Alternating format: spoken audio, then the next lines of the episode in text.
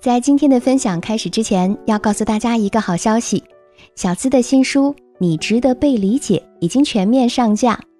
这是一本写给你的书，这本书里藏着你的心事。如果你对生活有一些迷茫，或者有不被理解的委屈，这本书可以给你想要的抱持和继续前行的勇气。感兴趣的宝宝们，欢迎在京东、当当选购，添加小助理，还有机会免费获得签名版书籍哦。最近啊，我一直在追《三生三世枕上书》，有没有小伙伴和我一样呢？我被东华帝君和凤九迅速圈粉。不过我今天倒是想从魔族公主这个爱而不得的角度，给大家说说如何去爱才能如愿以偿。枕上书终结时，姬恒投入了小烟魔君的怀抱，原以为他终于放下过往，看清楚谁才是那个可以托付终身的人。可观众似乎并不买账，说他之前的所作所为根本就配不上一往情深的燕池屋。可是大家却忘了，她也曾经是那个简单到只想要一场天长地久的魔族小公主啊！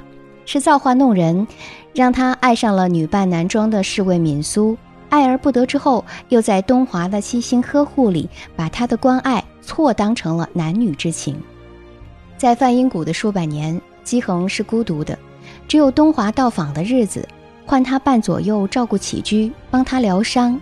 他是在这份温情的感化里，才有了一点点期盼的。最初他不敢奢望爱情，只想在东华身边陪着他，照顾他，报答他的救命之恩。是凤九的出现打破了他所有的幻想。他已经失去了敏苏和父亲，他害怕帝君也会离他而去。所以，他一边努力变成东华喜欢的样子，一边歇斯底里地阻止他和凤九在一起。他在嫉妒中迷失了自我，以为只要紧紧地抓住，就能留在他身边。凤九和东华大婚当天，他先是祈求留在东华身边，哪怕做一名小仙娥。被拒绝之后，又拿出父亲的龙鳞相要挟，逼东华休妻，让他发誓一辈子不立帝后。看得一众东凤粉们那是一个恨呐！最终触怒帝君，被永生永世幽禁在魔族。这样的姬恒怎么可能换来帝君的欢喜呢？你把自己陷在深不可测的卑微里，别人又怎么会把你请进生命里呢？张爱玲曾说过：“太过爱一个人，往往把自己放得很低，低到尘埃里，然后会在尘埃里开出一朵花来。”年少时读到这段文字的时候，会觉得很唯美，可时过境迁，才终于明白，好的爱情从来都没有卑微的姿态。任何一场要靠一个人用卑微去维持的爱情，注定都不会有完美的结局。人性是很复杂的东西，越卑微的东西越不会去爱惜和珍视。在爱情里，你的姿态越低，对方越会对你不屑一顾。知乎网友曾经分享过这样一个小故事。他说，前天晚上在公司加班到十二点多，和朋友在路边吃烧烤，夜已深，路上人很少，很安静。突然听到一个女生歇斯底里地对着手机大喊：“我给你打了三十多个电话，你为什么不接电话？”我们本以为又是小情侣闹别扭，女方在发脾气，却只看到女孩停了一瞬，电话那边不知说了什么。女生慢慢哽咽了，眼泪止不住的掉下来，小声说：“分手就分手，你别不接电话呀！这么晚了，我好担心你啊。”她孤身一人在夜晚的街道上，把自己的安全置之度外，却在担心一个已经分了手、对她的安危毫不在意的男人。他有多爱，就有多卑微。所谓的道理我都懂。可是遇见你，还是难免犯这样的错误。为了迁就对方，变得毫无原则，甚至失去了自己的底线。殊不知，爱情是需要相互尊重的。不管你有多爱那个人，多想留在他身边，都应该有自己的底线和尊严。任何时候，不管是男人还是女人，你可以爱一个人，但是你无需因为对方的一举一动而去改变自己。他喜欢你，就应该喜欢你原原本本的样子，而不是靠你一味的去迁就。真正爱你的人，不会舍得让你失去尊严，而那个需要你用失去尊严去祈求的人，必然是不值得爱的人。枕上书的最后，姬恒对小燕说：“我曾以为爱一个人就是要努力付出，把自己变成对方喜欢的样子，哪怕不再是自己，只要我爱他就够了。就算飞蛾扑火，那也是最好的爱情。直到失去你以后，我才知道，原来最好的爱情是让我卸下所有的伪装，能够回归自己。”可以任性的当个孩子，可以在他面前敢哭敢笑，没心没肺，可以耍小脾气。只要我难过受伤，转过身，那个肩膀就会接住我，让我依靠。原来最好的爱情一直一直在我身边，可是我一直一直没有发现。你看，放下执念，才能遇见更好的爱情。那么在爱情里。我们怎么做才不会把自己陷入卑微的境地呢？给大家几点建议：第一，要放下那些追逐别人爱和关注的思维模式。我们每个人来到这个世上都有其自身的价值，你要坚信这一点。当你不被爱、不被珍视的时候，你要告诉自己：我已经不是当初那个脆弱的孩子了，我不需要再透过爱别人来爱自己，我可以直接照顾自己。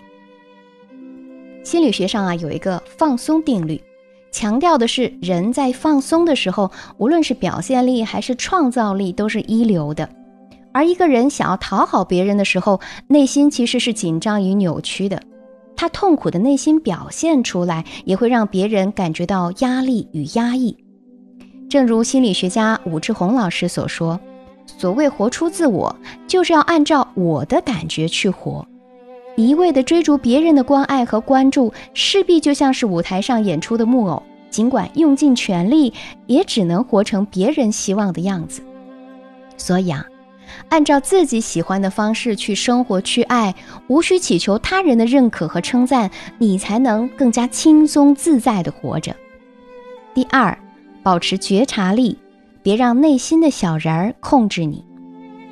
当被抛弃的恐惧升起的时候，不要急着去讨好、去消除，我们可以试着与它共存，找一个时间和空间去关照自己的真实情绪。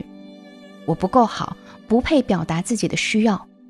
当你听见内心的小人儿这样说的时候啊，就要及时的去核查、去质疑、去代替，因为你才是自己想法的主人，他们不能掌控你，也不可能定义你。先找出自己的优点，把它们罗列出来，证明自己值得被爱。那么，即使被抛弃，也是对方的损失。如果真的是因为对方比你优秀太多，那么与其为了失去郁郁寡欢，不如努力提高自己。当你自信又阳光的时候，爱情是不会忽略你的。第三，给自己设立一个霸气的人设，在立这个人设的时候啊，也要告诉自己。我拿得起，放得下，不管我为你投资了多少，付出了多少，只要有必要，我分分钟可以放下。在追爱的过程中，一开始就算好自己的承受度。如果最差的结果是你付出了很多，还是得不到对方的回应，你还要不要付出？如果能够接受，就付出；而不能接受结果的，还是另寻出路吧。因为爱情里从来没有谁规定你爱别人，对方就要接受；你爱他，他就要同样去爱你。就如凤九，我们特别的喜欢和欣赏他。每一次在付出之前，其实都考虑好了最坏的结果，他觉得能接受，所以就去做了。他为了帝君，可以想都不想，勇闯十恶莲花境。只要他有不测，他总是那个不顾自己的安危就去救人的那个。但是。凤九在一直没有得到帝君回应，自己还伤痕累累的时候，就及时撤出了，决定不再付出，也放弃了那份执念，拿得起放得下，这样就算追爱失败，也不会变成怨妇。爱情这东西本就是世界上最没有道理可言的，你放过自己，不卑不亢，或许还能赢得那个人的回顾。东华就是在凤九放下之后，才发现他的好，继而又追着他跑，最终成就了一段难得的姻缘。有人问我，世界上最美的爱情是什么？我想，一万个人就会有一万种解释方式。每个人在不同的阶段找到的答案也不尽相同。但可以明确的是，好的爱情肯定是不需要一个人用卑微来维持的。爱情永远都是两个人的事儿，就如两个人各自站在跷跷板的一端，向着对方走来，板下面就是一个充满了食人鱼的湖。